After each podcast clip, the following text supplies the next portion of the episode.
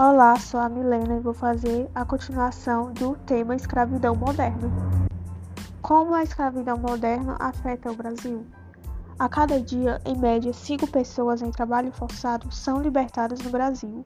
O maior número de libertações acontece em áreas urbanas, 56%, apesar do trabalho escravo ainda ser muito associado à área rural. O trabalho forçado em regiões urbanas cresceu, principalmente pelo aumento de grandes obras no país. E o que fazer para acabar com a escravidão moderna?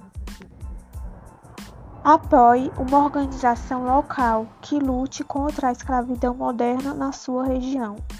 Há muitas maneiras para ajudar, do voluntariado às doações.